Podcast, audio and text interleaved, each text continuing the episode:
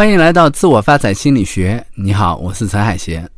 上节课我们讲了转变的第一个阶段结束，这节课我们来继续讲转变的第二个阶段迷茫。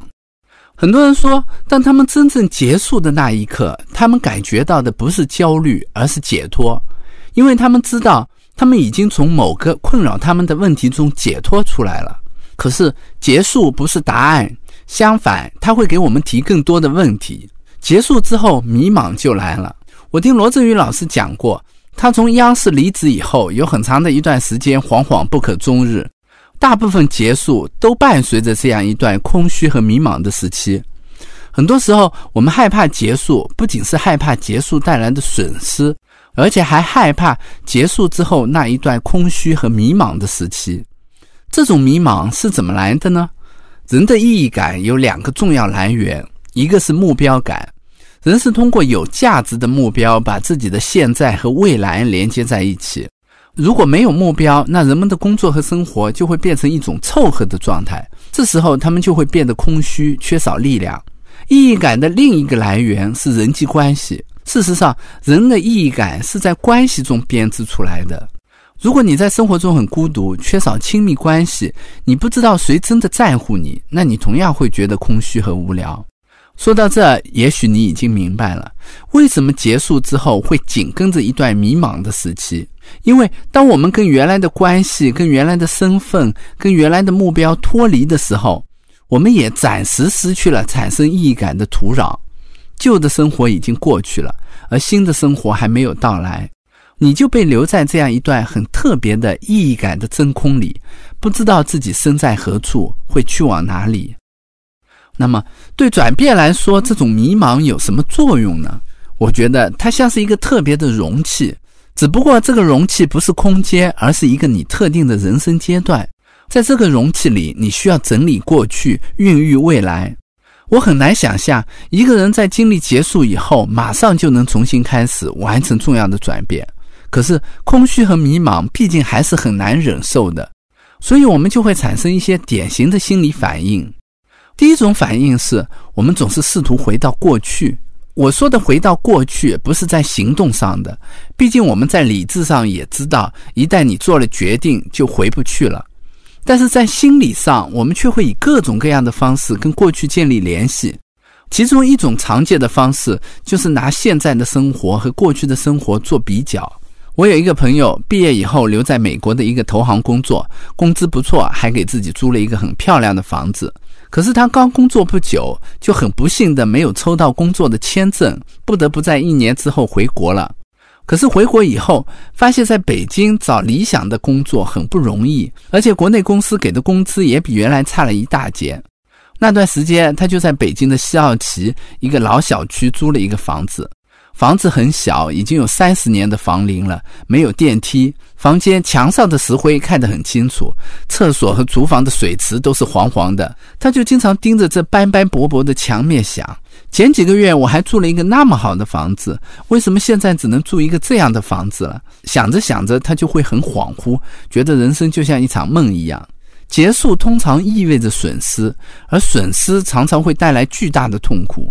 迷茫期需要我们去消化和适应这种损失。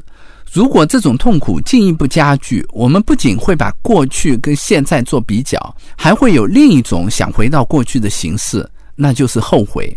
很多身处迷茫期的人会不停地问自己：为什么别人的生活能这么安稳，我的生活却要这么折腾？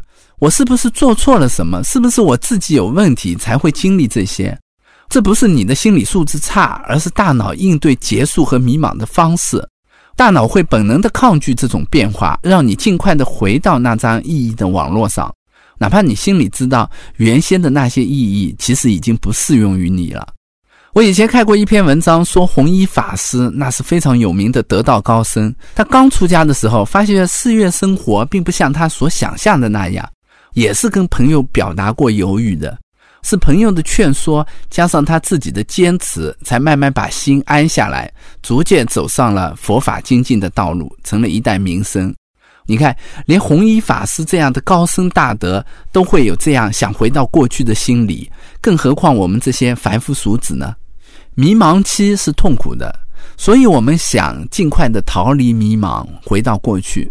可是，当我们发现自己已经回不去的时候，我们就会有第二种心理反应，想尽快结束迷茫，到达未来。经常有朋友这样问我：我刚从一个新工作中辞职，觉得现在情绪低迷，没有目标，我怎么才能尽快找回积极的心态，重新开始新的生活？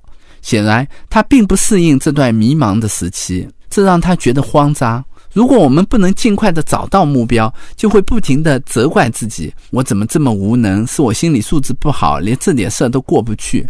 更进一步，他们会尽快选择一个开始，比如说马上找一份自己也不那么喜欢的工作，或者在分手后马上就进入另一段恋爱，来逃避这种虚无和迷茫的感觉。他们会不停的暗示自己：我已经好了，我已经好了。只是偶尔冒出来的空虚，会让他们知道，因为逃避这种迷茫期，他们的转变也在中途就终止了。有时候我会跟这些朋友说，也许在转变这个阶段，我们就是需要低落和迷茫。转变有它自己的节奏，就像你没法掠过冬天去经历春天一样。如果你急着让自己更积极、更充满自信，这样反而会打破转变的节奏。这段时间，你可以允许自己难过，允许自己无所事事。你只要耐心等待，看看会不会有什么新的变化发生。既然回到过去和来到未来都没有必要，也没有可能。如果待在迷茫中，那会怎么样呢？这时候，人们就会有第三种典型的心理反应：他们的精神生活开始变得敏感起来。曾经有一个读者给我写信说，以前他是一个很理性的人，平时只读一些有用的书。可是，在那段迷茫时期，他就能够静下心来看以前根本看不下去的文学作品了。他说：“在我自我怀疑、自我否定、远离人群的时候，看到有人把这种痛苦、挣扎，还有可能的救赎写成文字的时候，我就觉得自己一点都不孤单了。我猜他可能是在那些伟大的文学作品里找到了新的意义。”我认识的另一位读者，因为最终发现自己不喜欢自己所学的专业。在博士二年级的时候，从一个很著名的高校退学了。他在家休养了一段时间，每天早早起来，一边跑步一边听 Beyond 的歌。原先他并不是一个多愁善感的人，可是，在那段时间，听到 Beyond 在海阔天空里唱“多少次迎着冷风与嘲笑，从未放弃心中的理想”这样的歌词，经常会泪流满面。对精神生活的敏感，并不是简单的矫情或者抑郁。我猜，当人们从原有的意义中脱离出来，在新旧交替的时候，他们获得了一个空间，一个跟更广、更深的精神领域建立起联系，从更本质的视角来审视自己的生活的这样一个空间。也许人们在这个阶段体会到的东西，就是佛教里说的无常，带着一点通透，也带着一点悲悯的色彩。在迷茫期，看起来什么都没有发生，但它是重要的。在这段时期，旧的意义在慢慢的被清理掉，那些新的意义正慢慢的长出来，就像萧瑟的冬天在积蓄春天的力量，迷茫期也在积蓄着重生的力量。我们说有无相生，如果迷茫期是一种无的话，这个无里面是有一种张力在的，它蕴含着有，作为一段特殊的容器，在这段迷茫期里，有过去的结束，也有未来自我诞生的种子。这一讲，我们讲了为什么会迷茫，以及迷茫期三种典型的心理反应。第一种反应是我们试图通过比较和后悔回到过去；第二种反应是试图通过尽快重新开始到达未来；第三种反应是人们在迷茫期开始变得敏感。这节课讲的有一点模糊，万一你没太明白也没关系。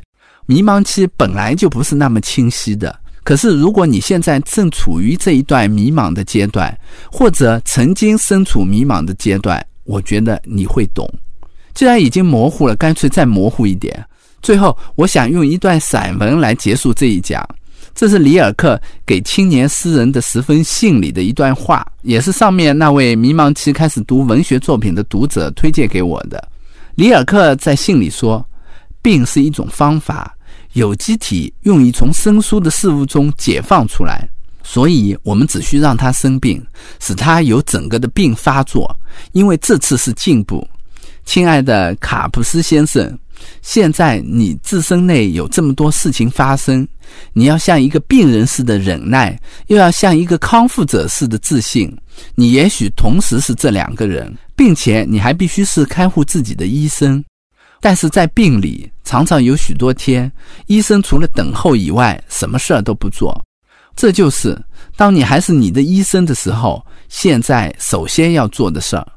里尔克的这段话说的是。病是有机体让自己康复的方式，就像我们说迷茫是让我们重新清晰的方式一样。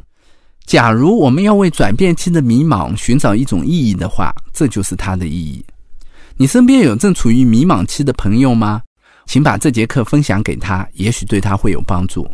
下节课我们继续讲转变的最后一个阶段——重生。我为你准备了一张知识卡片，附在文稿里。